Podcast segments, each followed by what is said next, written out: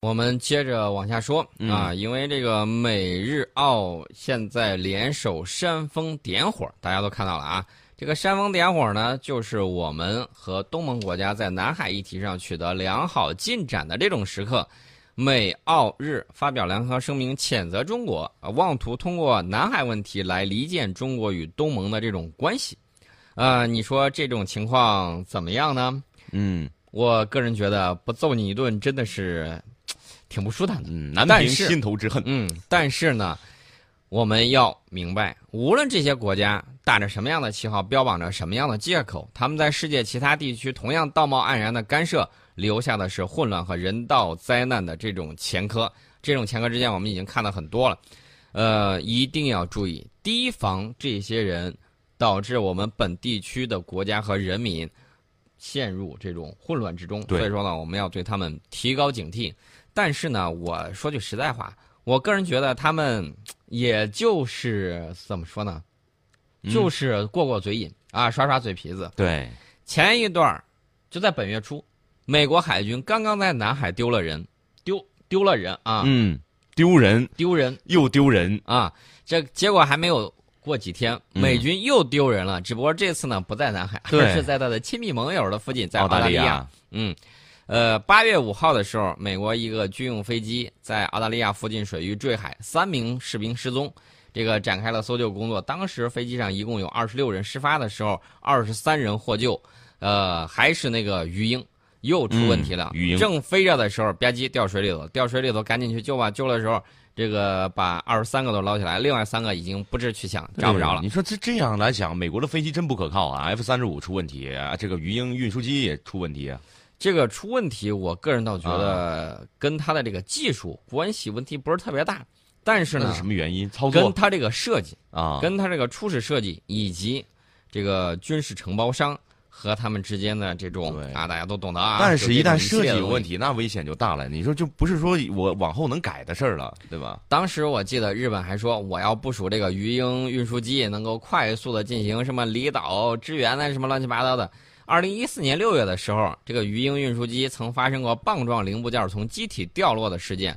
二零一五年三月的时候，也曾发生过零部件掉落的事件，嗯但是至今呢还没有发现机体严重受损等重大事故。因此呢，这次严重的事故再次引发了琉球当地民众对鱼鹰运输机安全性的这种质疑和担忧。呃，在坠毁六天，我记得上一次就在嗯琉球坠毁了六天之后，美军进行了这个复飞。当时事发地的这个日本名护市市长就表示：“我不明白为什么中央政府在没有完成调查的情况下，就同意美军运输机恢复飞行。”他说：“简直是岂有此理！”原因还未查证，日本政府就说：“好的，明白了。”让人无法理解。其实我想说的事儿就是，日本政府优先考虑美军轻视琉球民众的生命和财产，嗯，这种事儿做了已经很多了。实在不行的话，我告诉琉球的人民，根据波茨坦公告，根据开罗宣言，呃，你们该做自己想做的事情啊！真的，嗯这个是有法律依据的，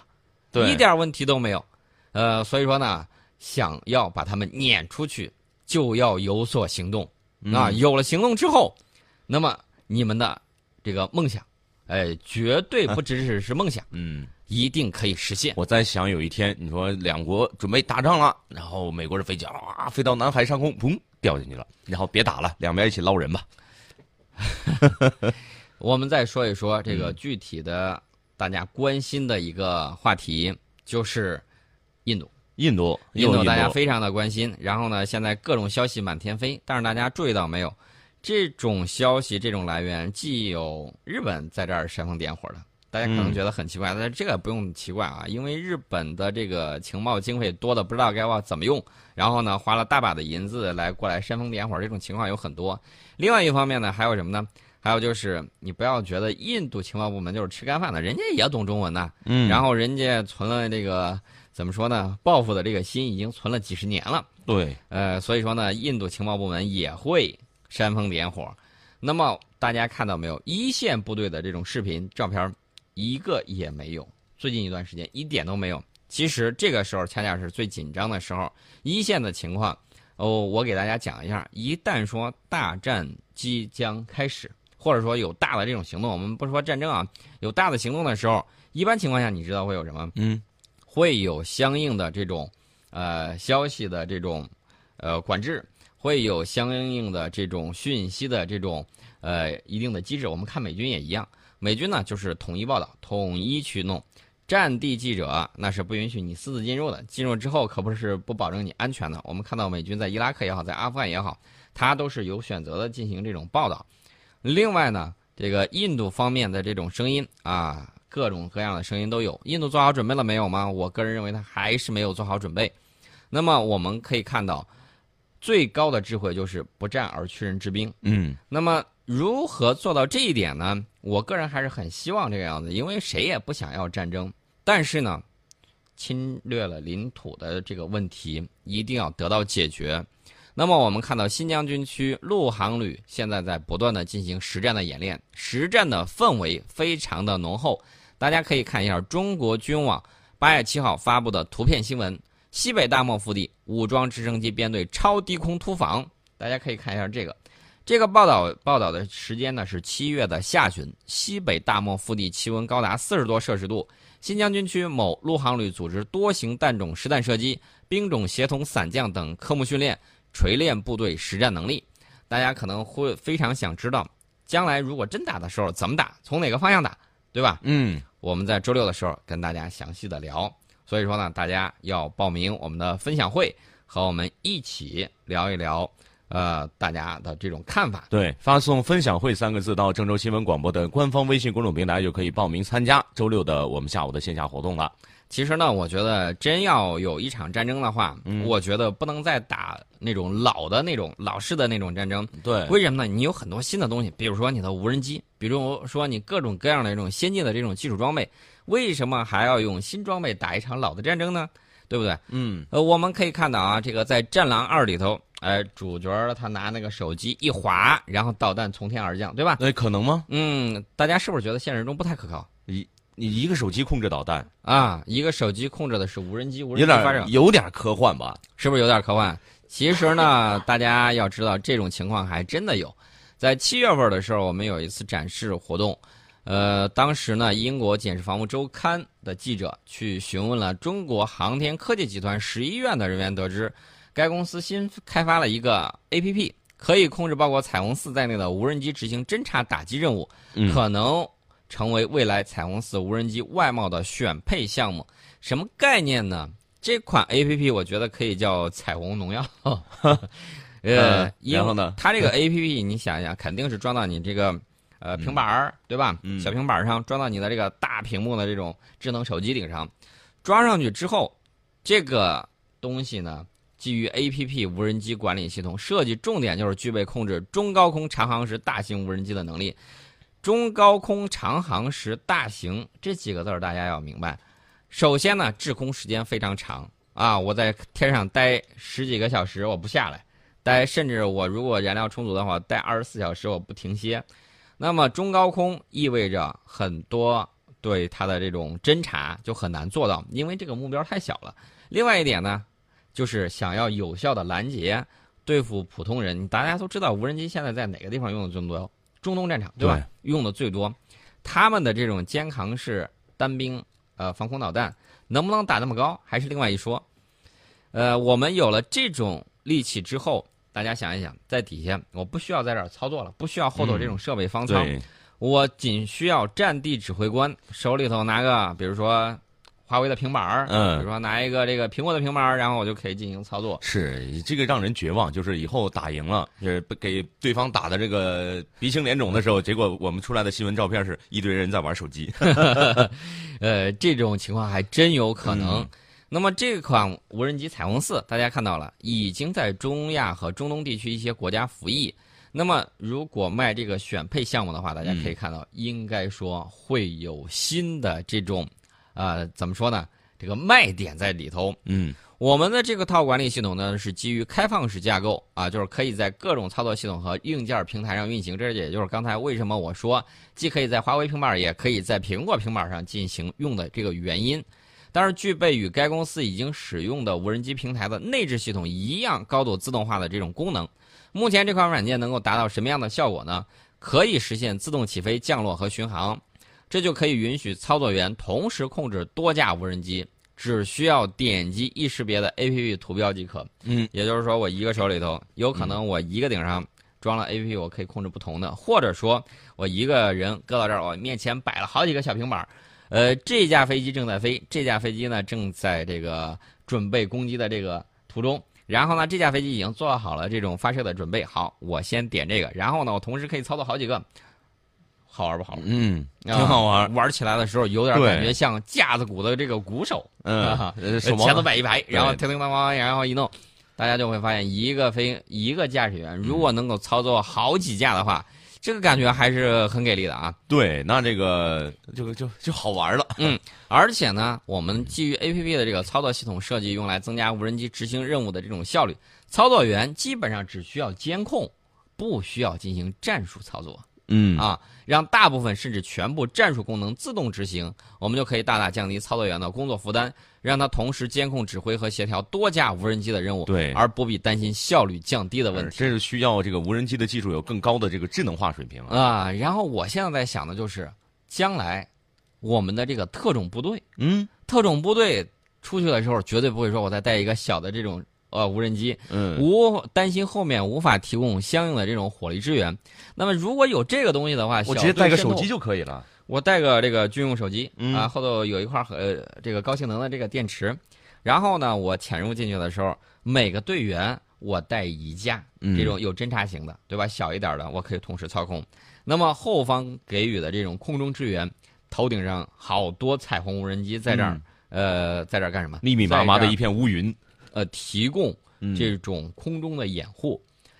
一旦说，我还有一个脑洞，嗯就是说，一旦说我们的这个侦查已经完成了，嗯然后呢，万一遭到攻击的话，后方来不及嗯啊，或者说操控不过来，我们可以接过这个管理权，特种部队接过这个管理权，直接让这个飞机到最合适的位置去发射弹药，自动去攻击。嗯，你说这特种部队简直对是，，撤离的时候几架无人机挂着一个特种兵，咦，飞走了。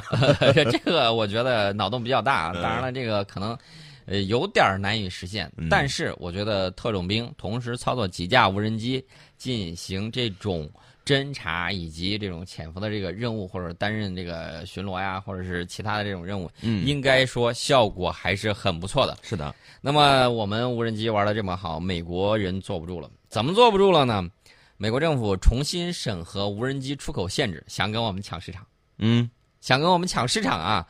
美国政府已经正式启动对2015年奥巴马时期通过的无人机出口政策重新审核，预计将放松美国无人机出口相关禁令。众所周知，此前美国一系列无人机出口禁令呢，限制了其对海海外用户出售武装无人机，由此呢，为中国无人机远销中东创造了良好的环境。这家伙一看就是一看怎么怎么说呢？他本身担心的是技术外露，所以说呢，呃，东西卖的很贵，对，卖的贵不说呢，他还限制你使用的这种性功价能比不高。性价比确实不太高。当时呢，世界上就这独一卖家，对，所以说呢，你不呃大家买就不买大呗，家不反正有人买买就。，对，大家觉得这个没办法，嗯呃，就这一家。结果没想到，中国无人机跟这个井喷的一样，对，然后都过去了，都过去了之后，嗯美国一看，哎呦呵，你的这个零头儿，你 这个零头儿啊，是就是这个，比如嗯他说上亿，我们上千万，我们就呃，几他千他上万。千万，啊他上千万，我我们几百万我们只有几百万。嗯，他这个零头儿差不多就是我们无人机的这个呃销售价格了。对你说怎么竞争啊？然后性能还又差不多，嗯呃，有一些买不起这种大航程、呃长航时的这种超大型的无人机，他怎么办呢？他去买了大疆，然后大疆公司呢，最近也惨遭美国毒手。大疆公司说：“我出售无人机，这是民用玩具啊！”对，美国不理这一套，说你这个东西涉嫌很多敏感的区域、敏感的问题，所以说呢，我不想让你销售了。这就等于说是什么呢？啊，这就等于说是被迫害妄想症，你竞争不过市场，说好的自由市场，你就改变市场，你就干脆不玩市场，搅乱市场。这种这这种这种行径很流氓啊，嗯，真的很流氓。是，那不就是你是规则的制定者吗？这个啊原呃规则规则制定者他说了不算，呃这个东西没有他想的那么简单。他不能违背这个市场规律。啊主要原因在哪儿呢？嗯主要原因对于这个美国无人机制造商来说，这个改变已经来得太晚了。他们之前已经游说了国会议员，说这个禁令已经将美国本应享有的全球市场份额拱手让人，尤其是中国还有以色列。啊，嗯以色列这你俩的事儿，这跟我们就没关系了。对我们是凭着技术吃饭，实力说话，对不对？嗯对，而且呢，美国电影还有电视以及游戏给武装无人机打了那么多的广告，结果你告诉盟友说这是非卖品，你不卖，你因为不我卖又买你不干着谁呀，我那我不买中国的，不买以色列的，我买谁的呀？所以我想对你说一句话，谢谢啊， 谢你全家嗯谢谢啊，啊、这种抗议其实在去年的时候已经达到了最高峰，嗯，因为中国制造的和美国设计几乎相同的型号开始出现在美国一些战略盟友的跑道上，比如说阿联酋，比如说约旦，比如说埃及。同等性能的没有我们的便宜，嗯同等价位的没有我们的好，你咋玩啊？对啊，没用，嗯，这不是价格问题，真要单纯比价格、比性能都不怕它。呃，之前呢，美国不卖是要军事控制啊，技术控制，盟友也没法用。但是呢，被我们打破了技术控制之后，他要真拿出来卖的话，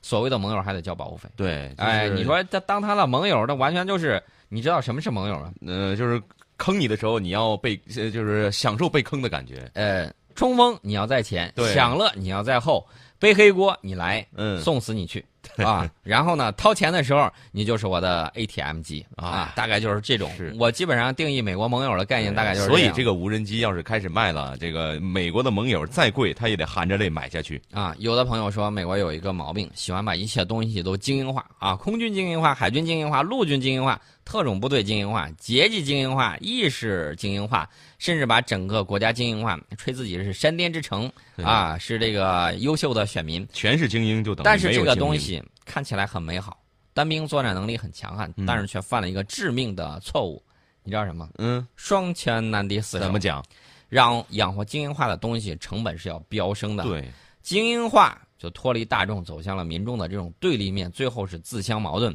这两天不我接地气儿了。对这两天我正在看罗思义的一篇文章，这个罗思义呢、是谁呢？他这个中文名字叫罗思义，他呢是北大重阳，呃，这个呃说错了，是人大重阳。然后呢，研究什么呢？研究这个金融领域的专家。之前呢，曾经是伦敦市的市长嗯，啊，他有很多相关的这种政策。然后他的这个经济学水平还是很高的。